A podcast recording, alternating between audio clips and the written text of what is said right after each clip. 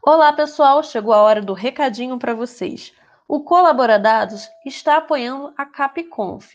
Bom, mas o que é a CapConf? É um evento que vai acontecer para pessoas desenvolvedoras no Paraná, lá em Curitiba, nos dias 15 e 16 de maio deste ano. E, bom, tem uma surpresinha aí para os nossos ouvintes. Os ouvintes do Coluna 7 que acompanham o Colaboradados vão receber um presente especial de agradecimento por estarem aí né, ao longo desse tempo nos ouvindo, nos apoiando, nos seguindo em nossas redes sociais. Vocês vão receber 30% de desconto no ato de inscrição da Capconf. É só usar o nosso código colaboradados, tudo em minúscula, e você já vai estar economizando quase um terço do ingresso. Repetindo, é só usar o código colaboradados. Escreve lá, colaboradados, tudo minúsculo. Além disso, nós também vamos sortear dois ingressos totalmente gratuitos para os nossos ouvintes. Bom, esse daqui vai ser de uma forma diferente. Então não se esqueçam de nos seguir nas nossas redes sociais, no nosso Twitter, no nosso Instagram e também seguir a Dados do Mês, a nossa newsletter mensal. Vamos dar os maiores detalhes de como vai acontecer esse sorteio por lá. E agora, fiquem com mais um episódio do Coluna 7, o seu podcast sobre jornalismo de dados.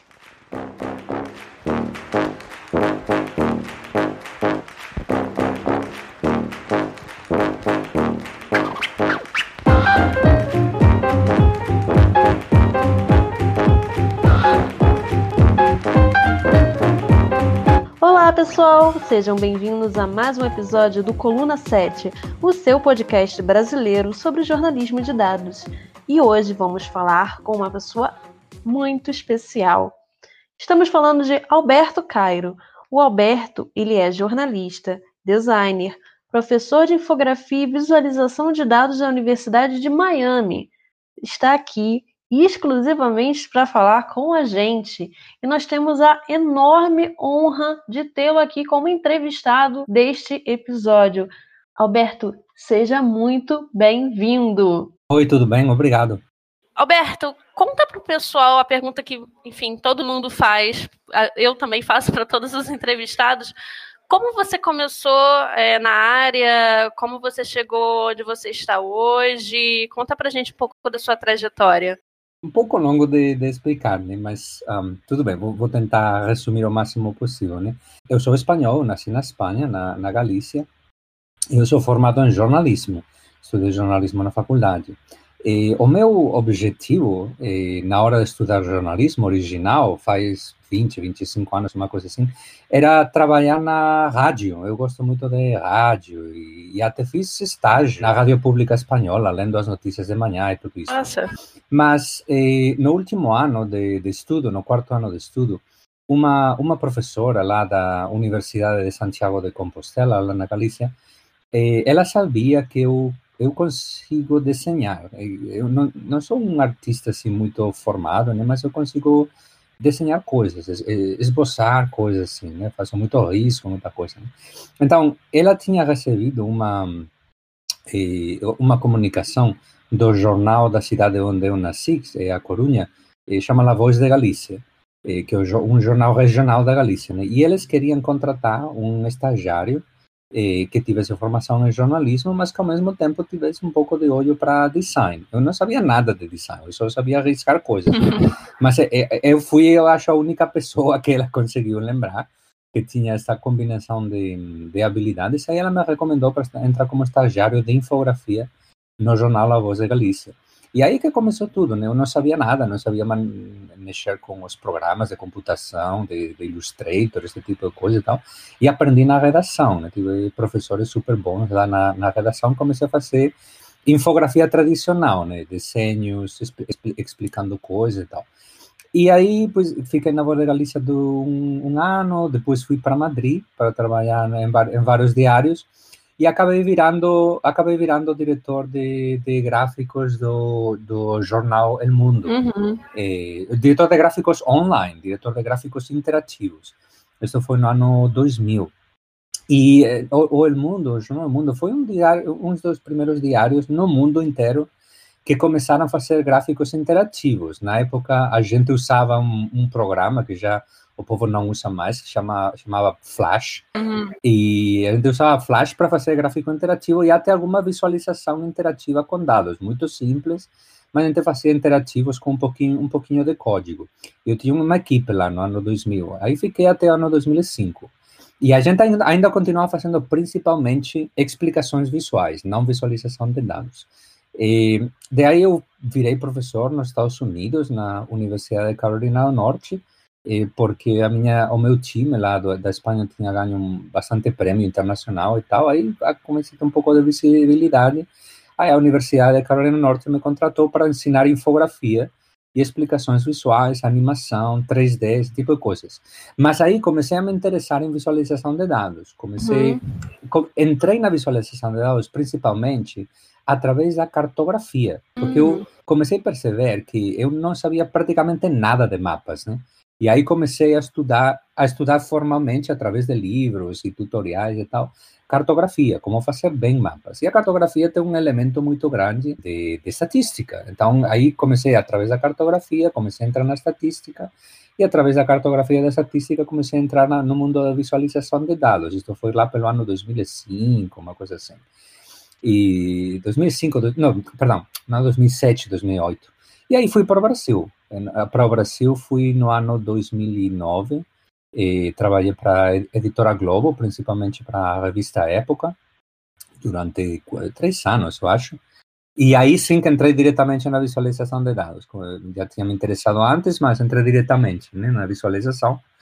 E daí, em 2012, vim para os Estados Unidos para virar professor na, na Universidade de Miami e continuei trabalhando principalmente na área de visualização de dados. Ainda continuo ensinando um pouco de infografia clássica tradicional, de como usar desenhos para explicar coisas e tal, mas 80, 90% do meu trabalho é principalmente agora visualização de dados. Isso é um pouco a, o resumo. É, pelo caminho, pelo caminho escrevi vários livros sobre visualização e tal, mas esse é o, é o resumo assim. e dá para entender agora como é por que o seu português é tão claro, né? Você passou um tempinho aqui, né? Aham, sim, sim, passei um tempo lá, sim. É, e emendando, é, só para contextualizar para os nossos ouvintes, esse episódio ele está contando com a participação de vocês, porque vocês mandaram perguntas para a gente. Nós estamos fazendo essas perguntas para Alberto Cairo aqui. Então, são as dúvidas dos ouvintes, jornalistas, não jornalistas, é, pessoas que acompanham o Colaboradados e o Coluna 7, que enviaram alguns questionamentos.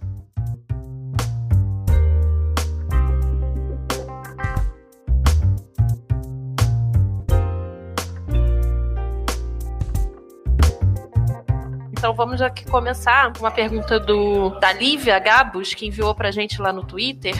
Ela está perguntando como começar a estudar nessa área. Bom, você contou um pouquinho para a gente como foi o seu começo. Antes de começar o episódio, a gente estava conversando sobre como a formação é meio doida, né, para começar no jornalismo de dados e tal. Mas enfim, é, você tem alguma dica? Tem alguma. Sim, e é bem, é bem básica, né? Que para começar eh, em visualização de dados tem que começar em visualização de dados. Basicamente é isso, né? Um argumento quase que circular, né? É simplesmente começar em visualização de dados, na verdade, é bem simples, eu acho, né? É, uma questão de hum, pegar um, um ou dois livros de introdução à visualização de dados. Hoje tem um monte deles super bons pegar um e dois para aprender um pouco os fundamentos simples da, da visualização. Aí escolher uma ou duas ferramentas eh, relativamente simples de usar. Eu não, não começaria com, por exemplo, com, com código, eh, um pouco, isso vem depois. Começar uma ferramenta simples, né, que pode ser, tem muitas hoje para praticar com visualização, pode ser o, o Tableau, pode ser o Flourish, uhum. o Data Wrapper, tem um monte de ferramentas. E começar a mexer, começar a mexer, começar a praticar, tentar entrar em alguma comunidade de discussão, de visualização, uhum. para receber, receber feedback. Né? Hoje tem muitas comunidades, Sim. tem a Data, Data Visualization Society, tem canais de, de Slack, tem o Twitter, tem um monte, tem o Tableau mesmo, tem uma comunidade também, você posta as coisas e o povo te responde, dando dicas e tal. E através dessa prática, eu, como um aprende, depois mais, vai aprendendo mais coisas, pouco, aos poucos, né? O fundamental é, ao mesmo tempo que você está produzindo coisas para praticar, ir lendo também livros para se aprofundar um pouco mais na, na área, né? Uhum. Livros, tut tutoriais online, tem um monte de recursos, mas o fundamental é fazer fazer coisas. E depois se expor às respostas de outras pessoas, mostrar o trabalho e depois receber feedback desse, desse trabalho. Pode ser em pessoa, pode ser online. Né? E é um pouco é um processo longo, mas eh, dá para fazer. Lógico, hoje em dia também tem oferta acadêmica universitária para poder para poder aprender esse tipo de coisas, né? Mas aí é um investimento um investimento econômico. Lógico, se você pode entrar numa universidade para aprender, Sim. aí ótimo, porque o tempo de o tempo da aprendizagem vai se reduzir muitíssimo, né, a um ano, uhum. um ano e meio, né. E, mas se não tiver o dinheiro para fazer esse investimento, pode fazer também sozinho ou sozinha, né. Uhum. E eu, eu acho que eu já vou emendar numa segunda pergunta que é maravilhosa, feita pela Cecília do Lago, que eu vou ler como ela escreveu. Sou uma jornalista de dados e as pessoas me perguntam onde eu estudei e eu respondo que eu não tenho formação formal em dados. Qual é o melhor antidepressivo que você recomenda? ah, a pergunta é muito boa, mas ó, é, vou te falar uma coisa. Eu sempre faço esta piada que na verdade não é piada, né? Uhum. É, eu mesmo, eu não tenho formação formal em nada, em absolutamente nada, porque eu eu estudei formalmente este jornalismo, mas eu, na verdade, na, na, na, escola de jornalismo aprendi muita pouca coisa. Quando aprendi realmente a fazer jornalismo foi depois, através da prática, porque o, o, o jornalismo não é principalmente uma disciplina acadêmica, o jornalismo é uma prática, é uma praxis, né? Que, lógico que tem que aprender um pouco a história, os fundamentos e tal, mas quando um realmente aprende é através da, através da prática. E não tem formação formal eh, de, em, em dados, não tem, não, é, é, igual que não ter formação, não ter formação formal em ciências da computação. Você pode, pode virar programador e desenvolvedor do mesmo jeito, pode ser uma pessoa autodidata que aprende as coisas. O fundamental não é falamos assim, a, a, formação acadêmica, ainda que isso ajuda muito, sim, logicamente, sim. porque, como falei antes, reduz o tempo da aprendizagem, mas eu acredito muito que se a pessoa é disciplinada e séria e rigorosa na hora de, de estudar e de se formar, eh, pode atingir níveis parecidos a uma pessoa com diploma acadêmico em todas estas áreas, né? pode, eh, estatística, ciência de dados, computação, eh, visualização de dados mesmo. Eu não tenho formação eh, formal nenhuma em visualização de dados e ainda assim eu escrevo de visualização de dados. Por quê? Porque pratiquei visualização de dados por muito tempo e ao mesmo tempo também estava lendo a literatura tanto popular quanto acadêmica, né? papers acadêmicos sobre visualização de dados, de uma formação sistemática em todas estas áreas. Tem um estudo, é um estudo dirigido por um mesmo, não é um estudo dirigido por outra pessoa, né? por um professor, por exemplo, mas ao, ao final, no final, é, é, estudo do mesmo jeito, né? Então, é, não, não é uma questão de ficar depressivo por, por não ter esse tipo de, de formação, eu acho que tem que ter acho um, até um orgulho de, de poder ter aprendido a, a, a, mexer com dados em jornalismo, sendo uma pessoa como a Cecília é autodidata. Né? Grande Cecília, que inclusive faz matérias sensacionais. Mas eu super entendo esse uhum. questionamento. Eu acho que todo mundo, de uma certa forma, que trabalha com jornalismo de dados já deve ter, pelo menos, sido perguntado do tipo: ah, mas o que curso você fez? O que, que você recomenda? Eu acho que é muito parecido com aquilo. Como começar, né? E aí vai desenrolando. Isso eu acho que uma coisa bastante das culturas das culturas latinas. O mesmo um pouco acontece um pouco também na Espanha. Por exemplo, eu lembro na Espanha quando eu estudava jornalismo, não, lá 20, 25 anos atrás, que tinha toda uma discussão que depois eu vi no Brasil muito mais tarde, muitos anos mais tarde, que eu achei super absurda, né? Que o povo lá da escola de jornalismo onde eu estudei falava que jornalista tinha que ter diploma de jornalismo, ah, senão sim. não deveria é, isso, isso, quer dizer, talvez alguns dos ouvintes, ouvintes vão ficar bravos com isso, mas para mim isso é uma besteira absoluta. Lógico que pode ser um, um enorme, um gigantesco jornalista sem diploma em jornalismo, porque, de novo, jornalismo é uma praxe, é algo que a gente faz. Tem uns fundamentos éticos, tem uns fundamentos profissionais, tem uma, uma fundamentação, mas no final tem que, que, que é teórica, né? mas isso a gente pode aprender lendo e praticando. Então, jornalista é quem faz jornalismo, não que tem, não quem tem diploma de jornalismo. Para mim é uma coisa tão óbvia. É como se a gente pedisse que a pessoa que escreve eh, tenha que ter diploma de escritor. Para mim é uma uhum. coisa su super absurda, né? Muito, muito absurda. Eu entendo muito o que você está falando da questão que é uma cobrança também do mercado, né, de certa forma. É, o Colaboradados hoje, ele é um projeto que ele é muito acompanhado por programadores e também muito acompanhado por jornalistas. A gente tem muito feedback desses públicos. E eu venho acompanhando uma tendência muito grande que até na área de programação, pelo menos agora no Brasil, é, tem muitos lugares que estão pedindo diploma. E que isso é um absurdo, porque a maior parte dos grandes programadores, eles sequer têm formação alguma em ciência de, da computação, de né, nada, nada disso. Uhum, uhum. E eles estão aí fazendo trabalhos brilhantes, assim, eu conheço meus amigos, são exemplos claros disso.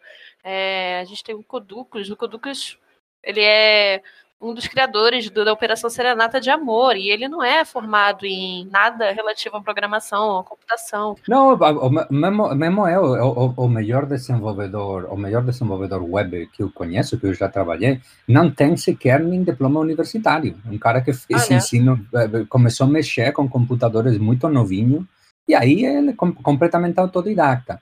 Ao mesmo tempo, também tenho que, tenho que falar que se ter formação universitária, tem que ter formação superior, como eu falei antes, é um jeito também de aprender. Sim, é, reduz sim. o tempo que, que um precisa investir. Então, é um bom, é um bom investimento, se um pode, é um bom investimento ter formação universitária, até porque ter formação universitária obriga um a ser, ou a uma, ser mais sistemático na hora de aprender, uhum. né? porque tem uma cobrança, tem uma cobrança da outra pessoa.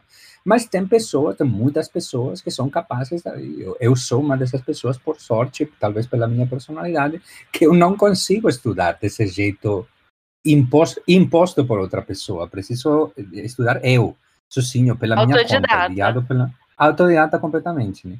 E tem muita gente que é assim, né? que aprende, que aprende de jeito autodidata. E tudo bem, se o resultado no final, o que conta no final é o resultado.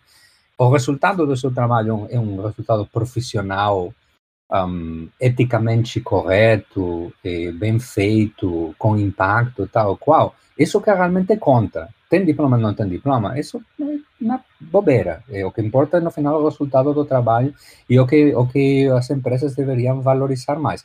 Também é verdade que as empresas procuram pessoas com diploma, porque ter um diploma também é um sinal de que você fez esse trabalho prévio. Uhum. Mas se você tem um. Eu sempre que contratei gente, por exemplo, nunca olhei em diploma. O que olhava era o portfólio, né? Uhum. O portfólio e a, o percorrido profissional da pessoa e tal e qual. E ao mesmo jeito, durante a minha carreira, eu também tive a sorte que todas as pessoas, que todas as, as empresas, organizações que me contrataram, nunca olharam no meu eh, eh, currículo acadêmico, nunca, uhum. jamais na vida. Mesmo, mesmo, as, mesmo as universidades que, que me contrataram, incluso inclusive a Universidade de Miami, nunca olharam no meu, no meu expediente acadêmico, no meu currículo acadêmico. E tudo bem, porque meu expediente acadêmico é muito ruim, sobretudo quando estudei jornalismo. Minhas notas eram horríveis, né? Mas o que conta é o, é o trabalho. Né? Exatamente. É, e acabou que a gente fez a pergunta, essa pergunta do da Cecília, ela meio que emendou a pergunta feita pelo Bruno Murassuti, é, pelo João Hernani, todos eles estavam aí fazendo o mesmo questionamento sobre começar a estudar na área e etc. Mas vamos para a nossa próxima pergunta, que também foi feita pela Lívia Gabos, é, que é uma pergunta mais técnica. Qual é a diferença entre visualização de informação e visualização de dados? Sim, e, e infográfico também, né? A gente tem assim essa discussão de o que, é visualização de dados, o que, que é visualização de informação, o que, que é infográfico, tal qual. Olha, cada pessoa tem uma definição diferente. Se você pergunta, por exemplo, para o, para o Ben Schneiderman, que é um cara que, que sempre escreveu desde faz muitas décadas sobre, sobre visualização, ele vai, vai dar uma definição de visualização de informação que é representação de informação abstrata de jeito interativo para facilitar, para aumentar a cognição. Isso que ele, define como visualização de informação. Né? E visualização de dados é uma área muito mais concreta. Minha definição é, muito, é, é um pouco diferente. Para mim, visualização de informação é basicamente qualquer representação visual, logicamente, visualização, qualquer representação visual de informação abstrata, né? informação que não, não tem correspondência direta com o mundo real, né? para facilitar a compreensão. Não precisa ser interativa, né? essa é a diferença com o Ben Schneiderman. Então, é, é, diagrama de, sei lá, a estrutura de uma empresa, por exemplo, né? o chefe, tal, tal, e você desenha um, um diagrama de conexões para ver a estrutura dessa empresa. Isso é uma visualização de informação. Mas se você cria, por exemplo, uma ilustração de um prédio e faz um corte para mostrar o interior do prédio, isso não é visualização de informação, porque é uma, eh, você está fazendo uma representação de um objeto que existe no mundo real. Isso eu chamaria mais de explicação visual. A visualização de informação é representação visual de informação abstrata para facilitar a compreensão de qualquer tipo de informação.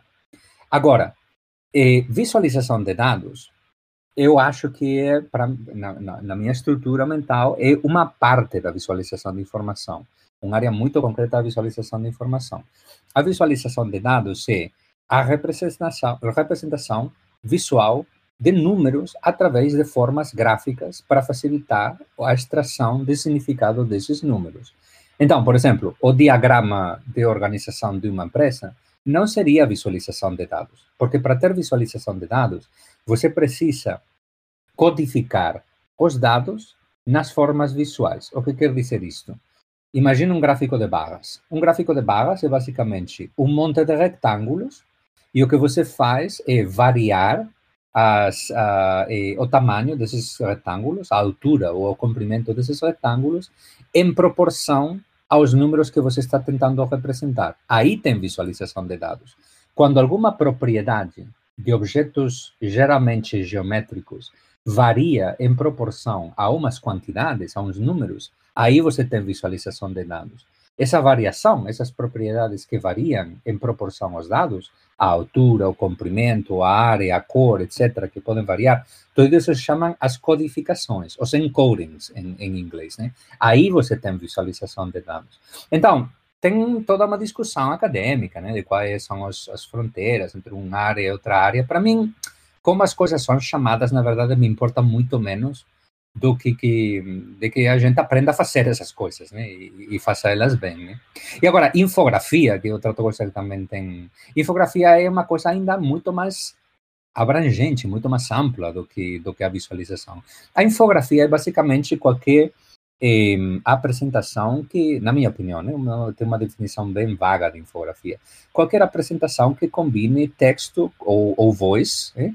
Com, e explicações com, eh, com gráficos de qualquer tipo, né? Eh, pode ser mapas, ilustrações, qualquer coisa, com o objetivo de comunicar alguma coisa. Né? A visualização de dados não sempre tem um objetivo comunicativo. A visualização de dados, às vezes, tem um, um, um objetivo exploratório, né? para descobrir coisas nos dados, não necessariamente hum, para comunicar. A infografia sempre é comunicativa. A, a infografia é uma seleção da informação que você precisa apresentar né? Você estrutura ela, às vezes, de jeito narrativo, né? passo a passo, combinando eh, palavras, texto, voz, às vezes, com gráficos de tipo diferente, de qualquer tipo, de novo, ilustrações, gráfico estatístico, mapa, o que for, para contar uma história, para transmitir uma informação. Né? É, isso é muito interessante da questão da, da exploração dos dados, né? Mais falando especificamente na hora que você está procurando a, a, informação, né, nos seus dados para, enfim, procurando a sua pauta e, e tal. Então, é, é, bem interessante. Eu confesso que eu só fui ver a, a importância de você fazer a visualização na parte não para ser publicada, mas anteriormente, quando eu estava fazendo o meu TCC né? Meu trabalho de conclusão de curso uhum. da graduação.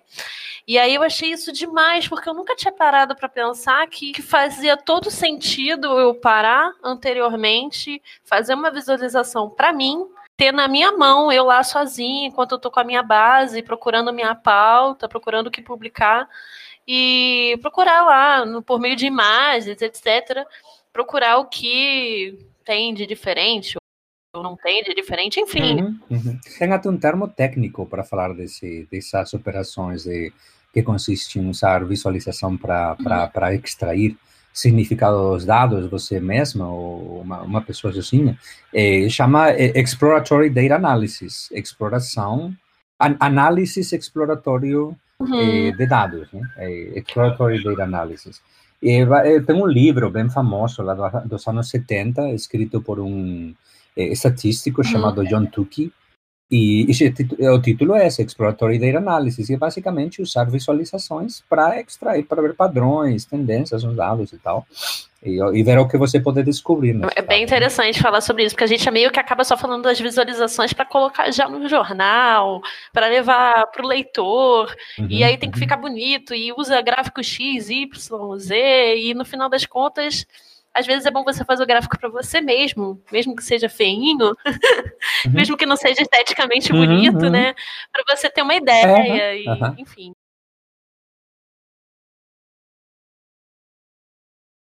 E já emendando, a gente está falando aí de gráficos. Nós tivemos duas perguntas sobre o assunto, né? Mais especificamente falando sobre que gráficos usar. É, a primeira delas foi feita pela Carolina Moreno, onde ela perguntou o seguinte: é, existe algum tipo de gráfico que você recomenda para jornalistas que estão começando, que não sejam os básicos, como os de barra ou pizza? Sim, tem, tem muito gráfico.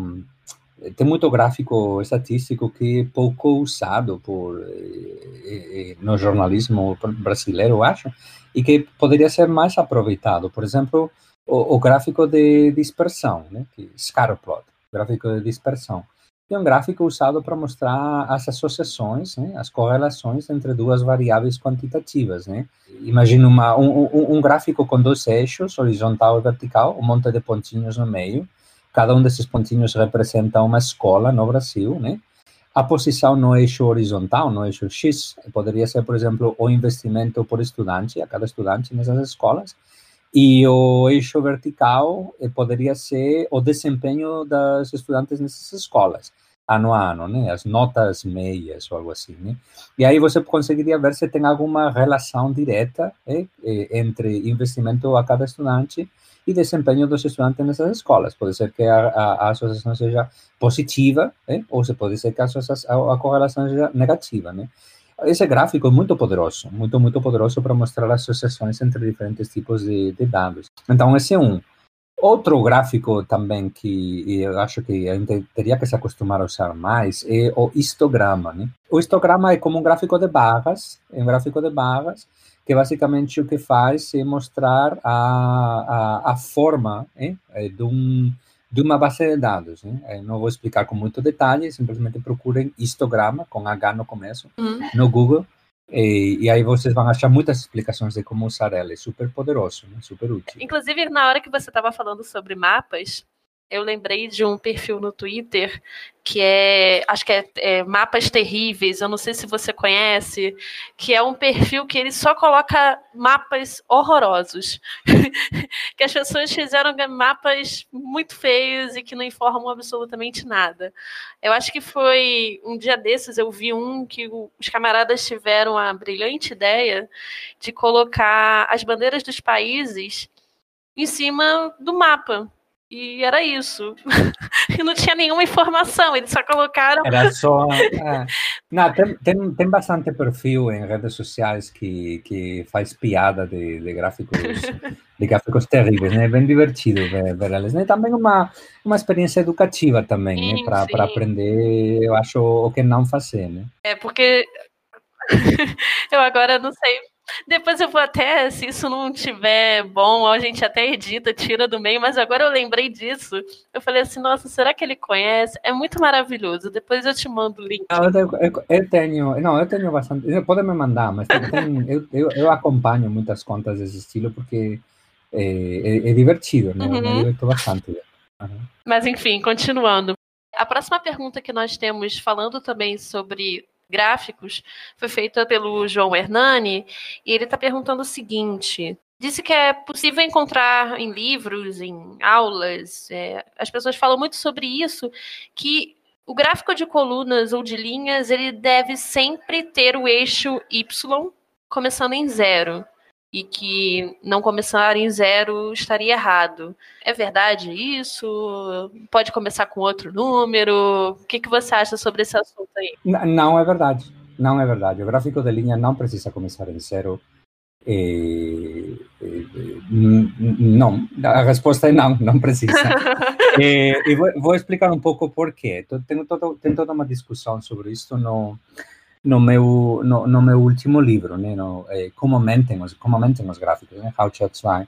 Tem toda uma, uma discussão sobre quando usar eixo zero, quando não usar eixo zero, por quê, etc, etc. Uhum.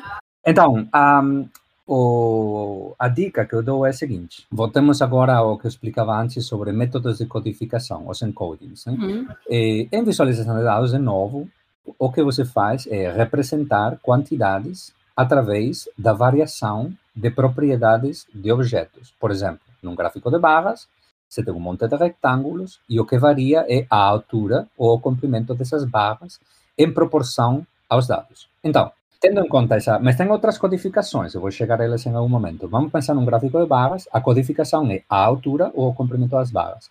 Por lógica, um gráfico de barras, eu acho, tem que ter um eixo zero. O gráfico de barras sim deve ter um eixo zero. Por quê? Porque o método de codificação é o comprimento da barra. Se você corta o eixo, aí o comprimento da barra, a altura da barra, deixa de ser proporcional aos números que você está representando. Uhum. Então, o gráfico de barras, eu acho que sim deve ter um eixo zero. Né? Quando a gente usa um gráfico de barras, eu acho que sim que temos que ter um eixo, um eixo zero por lógica, por uma questão mais de lógica de codificação do, do eh, de visualização de dados. Agora, um gráfico de linha, o método de codificação dos gráficos de linha, o que se chama gráfico de linha de séries temporais, para mostrar a mudança ao longo do tempo de uma variável, o método de codificação em um gráfico de linha não é a altura e não é o comprimento, é a posição relativa de pontos. O jeito de criar um gráfico de linha é no eixo horizontal você coloca tempo, é, o tempo, anos ou meses, e aí coloca uns pontinhos, é,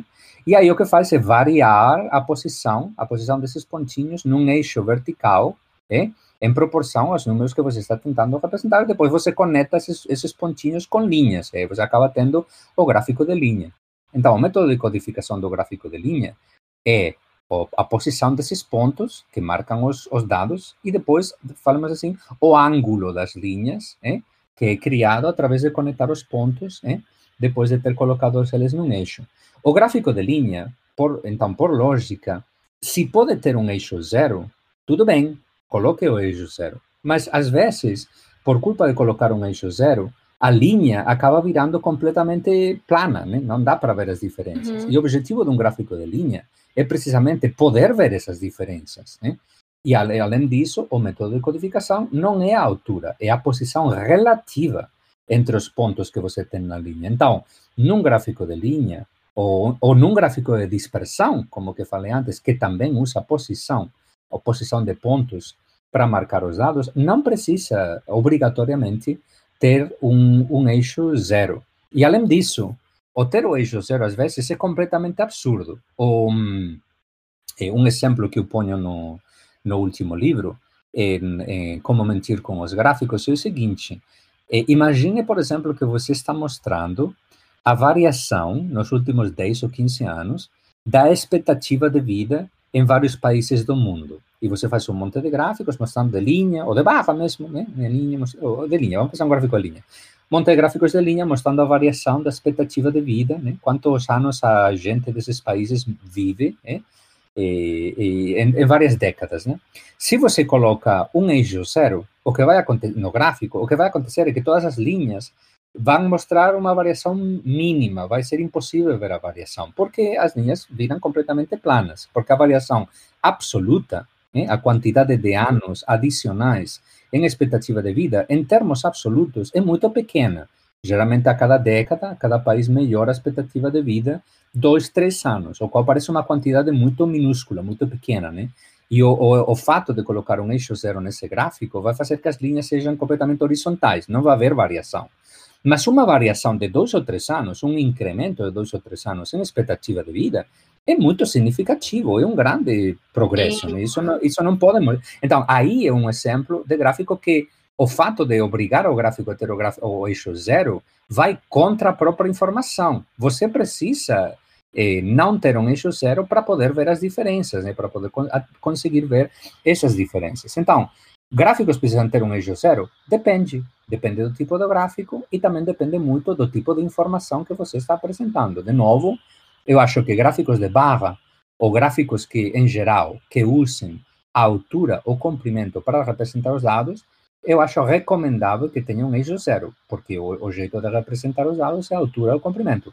Agora, outros gráficos que não usam comprimento ou altura para representar os dados, que usam, por exemplo, ângulo, ou que usam posição de objetos para representar os dados, como gráfico de linha, gráfico de dispersão e parecidos, não necessariamente tem, um, tem que ter um eixo zero. Todo depende. Depende dos dados e depende da história. Ou seja, é, mais do que valorizar a imagem, a gente tem que valorizar o que a gente está querendo passar, né? E os dados, a própria, a própria natureza dos dados, né?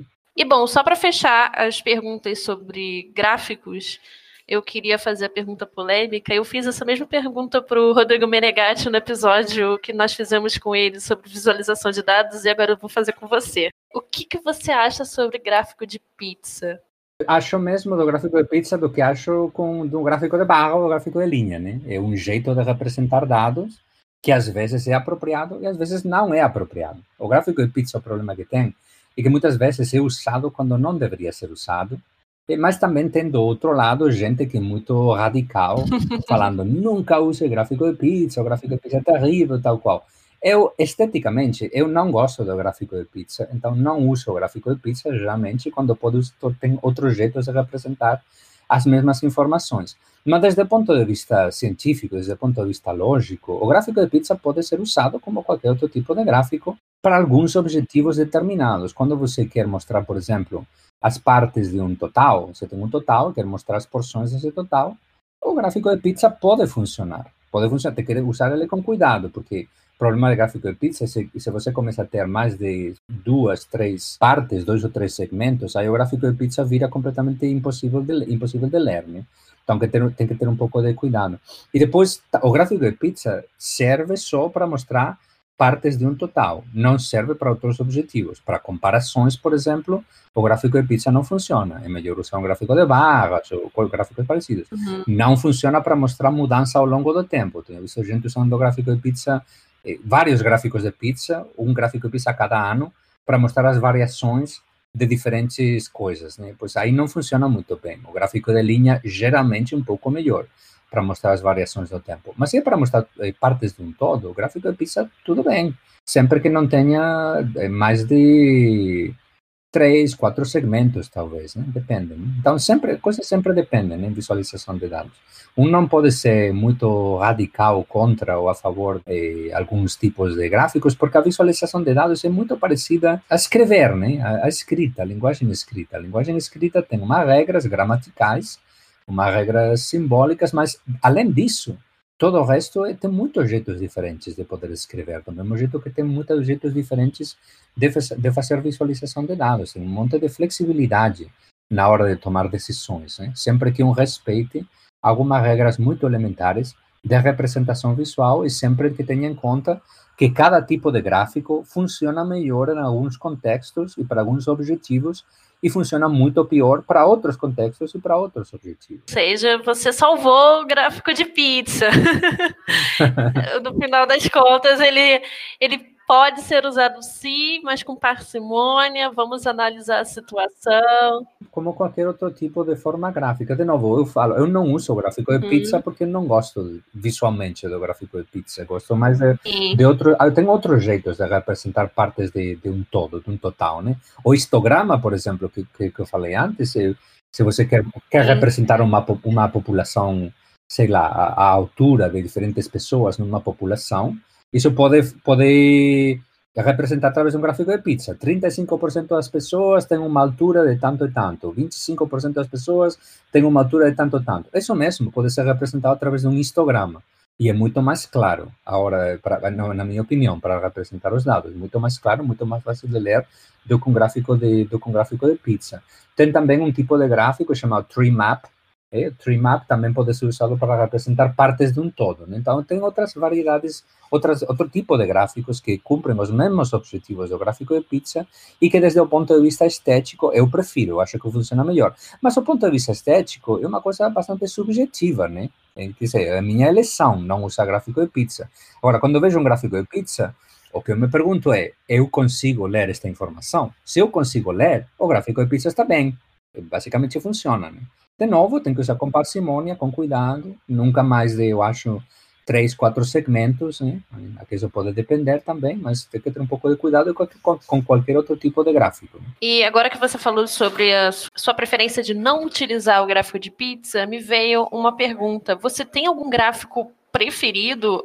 É, um gráfico que você pensa assim, ai, se eu pudesse usar isso daqui para tudo.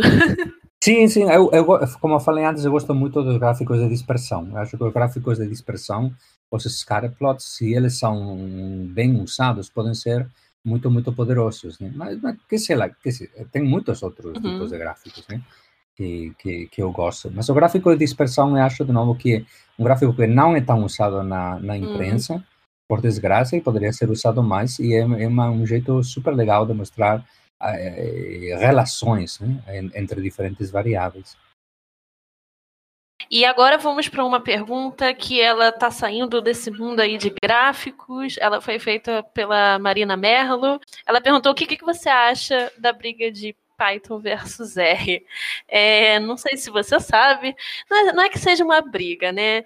É, pelo menos aqui no Brasil há uma, uma na comunidade de jornalistas de dados há uma galera que programa em Python e há uma galera que vem cada, cada vez mais crescendo que programa em R.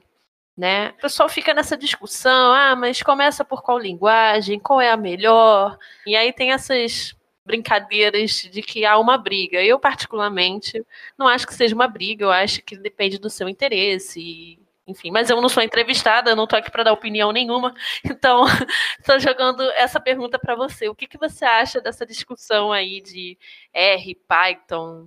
Ah, quer dizer, eu uso R, eu uso R mais do que, do que Python, mas a resposta da pergunta é a seguinte, quer dizer, eu poderia fazer a piada, não, R é muito melhor, né?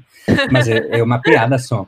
É, na verdade, ó, eu estou, o negócio da discussão de se de Python, por onde começar, por onde começar, é, tanto faz, começa, escolhe um, tanto faz, qualquer dos dois, o que importa são os resultados, e você vai atingir resultados tanto se você escolhe Python, quanto se você escolhe R. A maioria das coisas em jornalismo que você consegue fazer com R, consegue fazer com Python.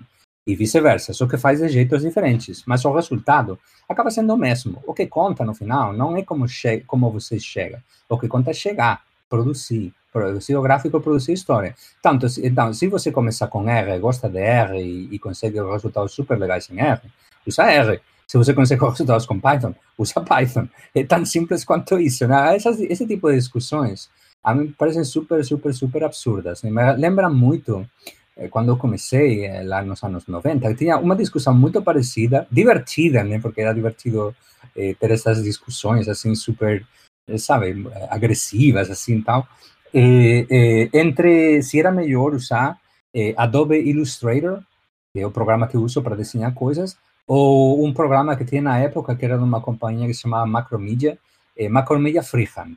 Se era melhor usar Freehand ou Illustrator. Então, tinha os, os talibãs de Illustrator e os talibãs, os, os, os super radicais extremistas de, de Freehand. No final, o que conta, qual é o, resultado? O gráfico tá bom, tá bom. Então, tanto faz se você faz com Freehand, com Illustrator, com, sei lá, com PowerPoint. Se você faz com PowerPoint o resultado é legal. Para mim, tanto faz, porque a mim o que me importa é o resultado. Então, Python e R é a mesma coisa. Quer dizer, para, os, para o que a gente faz, o jornalismo, tanto faz R quanto Python, o resultado vai ser o mesmo. Uma discussão diferente, uma discussão diferente, é se você entra em outras áreas, né? outras uhum. áreas diferentes. Por exemplo, para estatística, pelo que eu tenho ouvido, o R é um pouco mais recomendável do que o Python. Sim. Se o objetivo é fazer estatística. Por quê? Porque o R foi é um, é uma linguagem de programação criada por estatísticos para estatísticos. Sim. Então é super legal para isso. Tem um monte de livraria, tem um monte de coisa para fazer estatística. nas ciências naturais, ciências medioambientais, biologia, eh, eh, ciências atmosféricas, por exemplo, tenho muitos amigos aqui na universidade que trabalham em todas estas áreas e tal qual, eles usam muito Python para todas estas coisas, porque eles falam que tem um monte mais de livraria em Python para fazer esse tipo de trabalho do que o R. Mas isso não tira que você pode também usar, pode usar R também para, para esses objetivos. Então, as duas linguagens têm algumas ferramentas um pouco melhores do que outras para objetivos específicos. Mas a gente não faz, a gente não faz ciências biológicas, físicas, o que for. A gente faz jornalismo, né? Então, jornalismo, no final, tem jornalismo de dados que pode ser feito através de Excel, através de Google, Sim. através de Google, é, pode fazer simplesmente com as com as fórmulas do Excel. Tem uma história muito grande no jornalismo de dados de não usar programação sequer, de fazer as coisas à mão. O que conta no final é o resultado, né? Exatamente, né? Que esteja certo, correto, informativo, claro. Eu acho isso. que isso no final uhum. que importa. Mas eu, eu acho também que é interessante, principalmente por causa da questão de comunidades, né? É, quando você se aventura, falando da minha experiência pessoal, né? Quando você se aventura a aprender uma linguagem de programação, sendo que você não tem qualquer, enfim, do nada hum. aparece isso na sua vida e você começa a estudar, eu acho que essa dúvida sobre, ah, eu começo por X ou Y, qual linguagem eu começo, hum. é meio que uhum. no sentido de identificação, eu acho, né? De, ah, para quem que eu vou pedir ajuda? É, eu comparo muito com o futebol. Eu não gosto de futebol, mas quer dizer, se você pensa, o negócio de Python com, contra é como se você é do Corinthians ou do, do Flamengo. Então, é uma coisa um pouco absurda. Qual, qual time você gosta mais? Eu gosto mais desse porque é o time da minha cidade, né? E é o time com que eu cresci, é o time com que, que eu sempre, sempre fui no jogo. Então, cria uma espécie como de, de vínculo, né? De, de linkagem eh, emocional com, o, com essa realidade, com, com você está familiarizada, né? A programação, as ferramentas é o mesmo jeito, você usa elas durante tanto tempo que acaba pensando que são as melhores ferramentas. Tem uma discussão parecida também, ou teve faz muitos anos, em, em, em, com programas de design em três dimensões. Tem o 3D Studio Max, tem o Maya, tem o Cinema 4D, tem um monte de tem o Blender, né?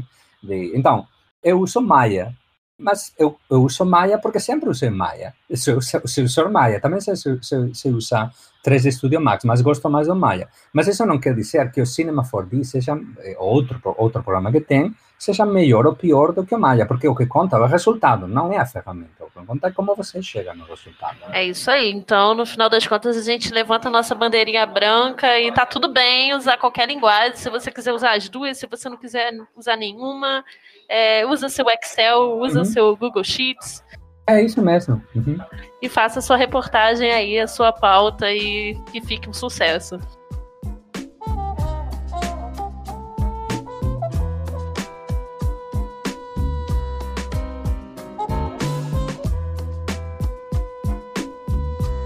Agora eu queria falar um pouco mais sobre os seus livros. É, você tem algumas obras que são referência de visualização de dados e, enfim, para quem quer começar na área. Eu queria entender um pouquinho mais como é que foi pensar em escrever e, enfim, divulgar esse material de uma certa forma para as pessoas. Eu sei que você é professor, então, né, o, o aprendizado está com você, mas como é que foi ter a ideia de escrever cada um desses livros? Bom, eu, os dois primeiros livros escrevi para dar aula, né? Um, tanto a arte funcional, de functional art, quanto a arte de truthful art, que é o segundo livro. Esses dois livros escrevi para poder dar aulas com eles. The Truthful Art, que é o segundo livro, uma introdução à visualização de dados, para jornalistas principalmente. Então, escrevi ele simplesmente para poder usar poder usar ele como material de, de suporte. Olha que legal. É, nas aulas. Então, está escrito como se fosse uma aula, né? Uma série de uma série de palestras, uma série de aulas e tal. A arte funcional é mais de infografia tradicional, combina um pouco de visualização de dados, e, e, mas é um pouco misturado, né? O que é de visualização de dados exclusivamente é o The Truthful Art, que é o segundo. Eu começaria com o segundo, por sinal. E o último livro, Como Mentir com os Gráficos, esse já não é um livro acadêmico, é um livro para o público em geral. É um livro de, de popular science, né, de divulgação, né, um livro de divulgação para o público em geral, né. E está, está vendido na Amazon e explicado na Amazon e em outros, outras livrarias online desse jeito, é um livro para estudante é um livro para o público em geral, né? Mas hoje em dia tem um monte de, li de livros super legais, né? Para aprender eh, visualização, né? Os meus são um entre 20 ou 40, não sei quantos. né, e quais são os livros que você recomenda além dos seus? Essa foi a pergunta feita pela Renata Irota. Bom, eu recomendo livros não além dos meus, eu posso recomendar livros antes do que os meus. É que se tem outros livros, eh, tem livros mais básicos do que os meus.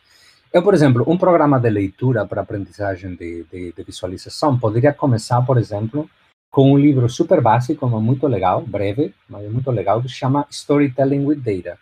É, contar histórias com os dados, né? Storytelling with Data, que é de uma autora que chama Cole eh, Nussbaumer, e é uma introdução muito básica, muito elementar à visualização de dados, mas também muito informativa. Eu começaria com esse livro, porque é super básico, super elementar. E depois, se, se quiser, pode ler de o meu, The Truthful Art, que é um pouquinho mais avançado, não tão avançado, né, mas um pouquinho mais avançado.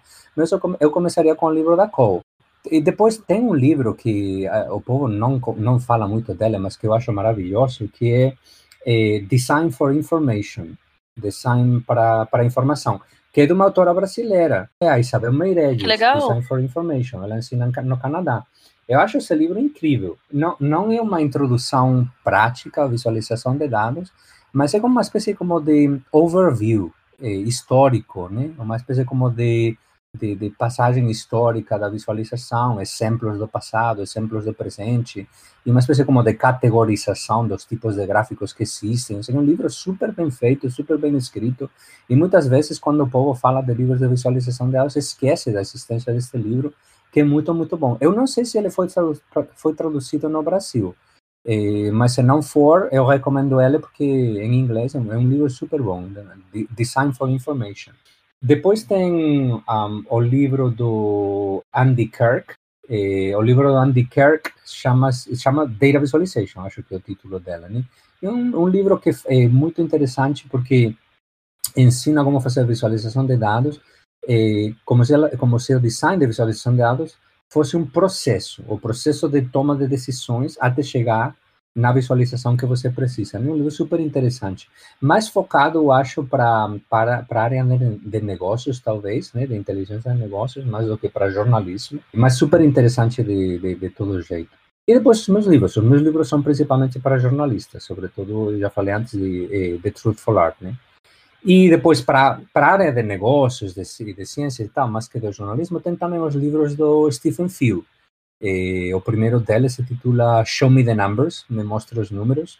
É um pequeno clássico, né? um clássico da, da, da visualização de dados. E para visualização científica, você tem ouvinte que seja cientista, né? Tem o livro da Tamara Mansner, uhum. e o livro dela chama-se Visualization, Analysis and Design. Visualização, análise e design. E é um livro mais técnico. Eh, a Tamara é uma cientista computacional e o livro é mais orientado para uso científico da, da, visualização de dados, mas é um livro super bom. É uma espécie como de, de é a Bíblia, do, acho, da visualização de dados científica. Olha. Muito, muito bom. Técnico, mas muito bom. Uh, e o último que eu queria recomendar, eu falei antes que eu entrei no mundo de visualização de dados através da, da cartografia.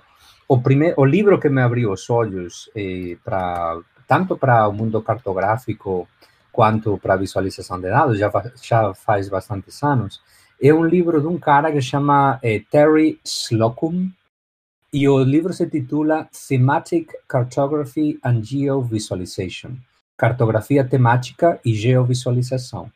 Este livro está já na terceira edição, eu li a segunda edição, e eu, eu achei um livro, é o máximo, um livro super interessante de introdução ao mundo da, da, da representação de dados através dos mapas. É um livro de visualização de dados, mas se focando exclusivamente nos mapas. Né?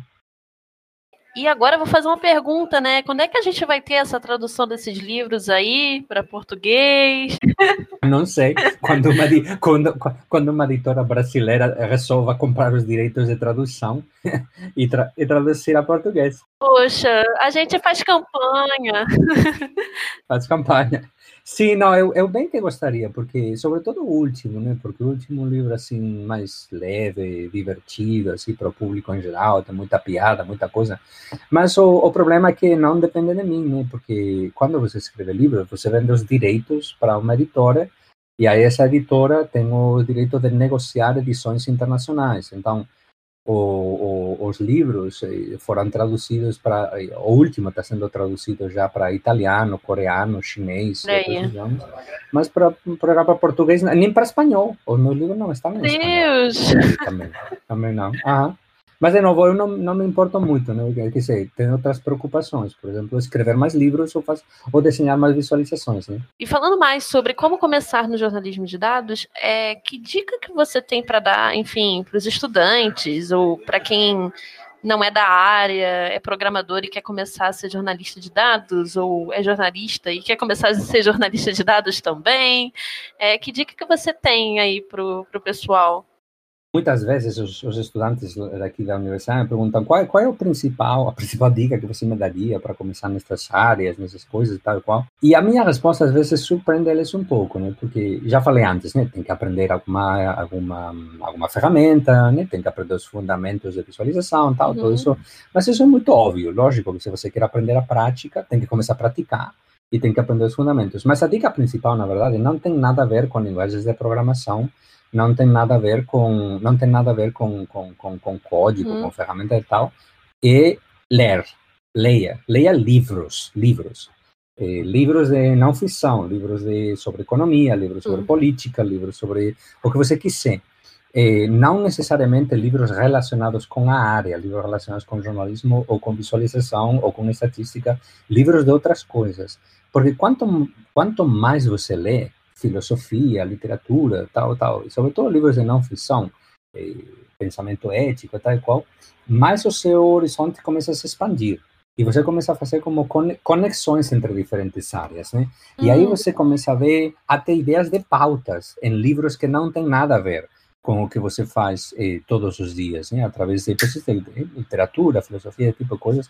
Então, tente ler, tente fazer uma espécie como de programa sistemático de leitura. Um grande problema hoje entre os estudantes, sobretudo, que os estudantes têm uma resistência muito grande a ler livro, né? a ler livro. Dar um, li um livro para eles é como é como matar eles, né? parece como um esforço um esforço gigantesco, né? Então, livro é um pouco como é um pouco como ir na academia, né? Eu não gosto de ir na academia, mas tem que ir na academia, né? fazer exercício, né? Tem que, ou se não vai na academia, sai na rua para andar ou para correr, mas tem que fazer alguma coisa, né? Para ser, então, tem, é um esforço que depois vai ter um retorno. ler livro é a mesma coisa. É, você treina a cabeça através de, desse esforço que você faz, esse treinamento mental. E quanto você mais faz, mais fácil fica fazer. Hum. É como você, do mesmo jeito que se você faz musculação, o começo dói os músculos, mas depois começa a ficar mais fácil, né? E caminhada, se você está caminhada, o primeiro dia vai poder fazer 30 minutos, mas o segundo já vai poder fazer 35. Leitura é a mesma, é a mesma coisa. Quanto você mais lê, mais consegue ler e melhor consegue ler, e mais a sua cabeça cresce, né? Cresce no sentido de, de, de conexões neuronais. Né? Então, ler livros é super fundamental. Hoje o povo lê eh, no Twitter, lê no Instagram tal. Eu sou muito, vocês sabem, né? Eu sou muito ativo no Twitter, eu adoro o uhum. Twitter de redes sociais, tal e qual, eu acho que são super fundamentais, eu descubro um monte de coisa interessante através das redes sociais, mas também tenho essa disciplina de apagar, o, fechar o Twitter no momento que é a hora de fechar a coisa, e aí começar a se focar em leitura mais focada, ter uma espécie como de disciplina, de todo dia e tentar eh, usar pelo menos uma hora ou mais de tempo para leitura aprofundada, leitura séria e atenta de, de temas eh, mais relevantes, né? Uhum. E mais de longo prazo. Né? Olha, grande dica. E agora vem uma pergunta que é a única pergunta, na verdade, que eu agora vou fazer né, nesse episódio, que é um, uma coisa que também tem muito a ver com a pergunta da, da Cecília é, sobre identificação, que é quando você finalmente entende que é um jornalista de dados? ah. É, é uma pergunta pequena, mas é uma pergunta que, né? É, é, é, eu acho que a resposta é bem complexa, mas é quando você bate o martelo e você já pode colocar assim lá no Twitter, na sua bio. Tá. jornalista de dados. Tá. Bom, a gente precisa seguir. Eu acho que para responder essa pergunta, vou fazer uma espécie como de, de, de percorrido um pouco mais longo. A gente precisa deixar de pensar em termos essencialistas. Essencialismo quer dizer que você começa com uma, um nome, jornalista de dados, e você começa a pensar em se você é jornalista de dados ou não é jornalista de dados, como se tivesse uma espécie como de fronteira entre ser jornalista de dados ou, ou não ser jornalista de dados. Isso é essencialismo, né? A gente não é ou, ou é coisas, a gente faz coisas. Se você faz, usa dados de um jeito regular para a prática de jornalismo, você é jornalista de dados. É isso, basicamente. Uhum. Isso simplesmente. Você usa Quer dizer, usa uma vez dados para uma história e depois não usa mais, aí não, né? Você não, eu acho que não poderia ser chamado de jornalista de dados, mas você praticou, você fez jornalismo de dados em uma em uma em uma matéria, por exemplo, né? Mas se você começa a fazer uma matéria hoje, semana depois faz de novo outra coisa, semana depois começa a usar números em outra história, tal qual, e começa a aprender um pouco de ah, das ferramentas e tal, começa a mexer um pouco com planilha de Excel e tal e qual, e usa dados sistematicamente nas suas apurações, você é jornalista de dados. Você virou jornalista de dados simplesmente porque você pratica o jornalismo de dados. É muito parecido à discussão de antes de você é jornalista ou não é jornalista? Como falei no começo da minha carreira, mas estava na Espanha, se você tinha professores que falavam que se você não tem diploma de jornalista, não é jornalista. Isso é um absurdo. Isso é uma, uma idiotice.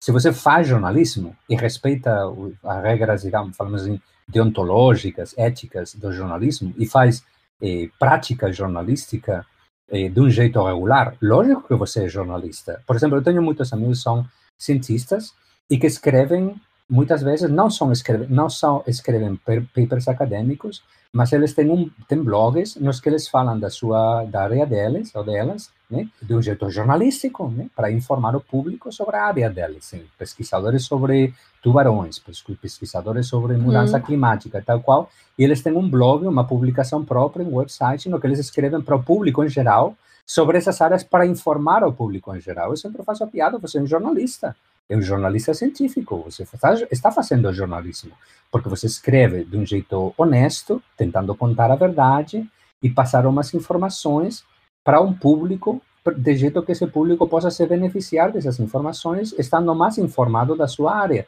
Isso é jornalismo. Então, queira você ou não, eu vou chamar você de jornalista, porque você está fazendo prática, prática jornalística de um jeito regular e de um jeito sistemático, né? Então, lógico que é jornalista. Mesma coisa com eh, eh, jornalismo de dados. Respondida a pergunta.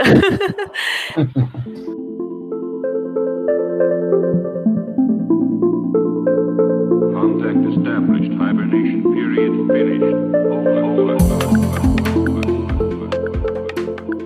E agora, para finalizar, eu queria que você deixasse contatos para que o pessoal possa seguir o seu trabalho, conversar com você depois. É, é bom, é, o jeito mais fácil de me achar é através do Twitter, né? É, arroba Alberto Cairo, meu, a minha conta de Twitter. Estou no Facebook também, estou no LinkedIn, em todas partes. Né? E, e, minha informação de contato através do meu website, que é albertocairo.com, ou através do meu blog, que é, é arte funcional, de, de functionalart.com, aí está o meu e-mail. É super fácil de achar o meu contato, na verdade, através de uma simples, uma simples busca no Google. Né? então tá aí os contatos do Alberto Cairo. Eu queria agradecer imensamente por essa entrevista.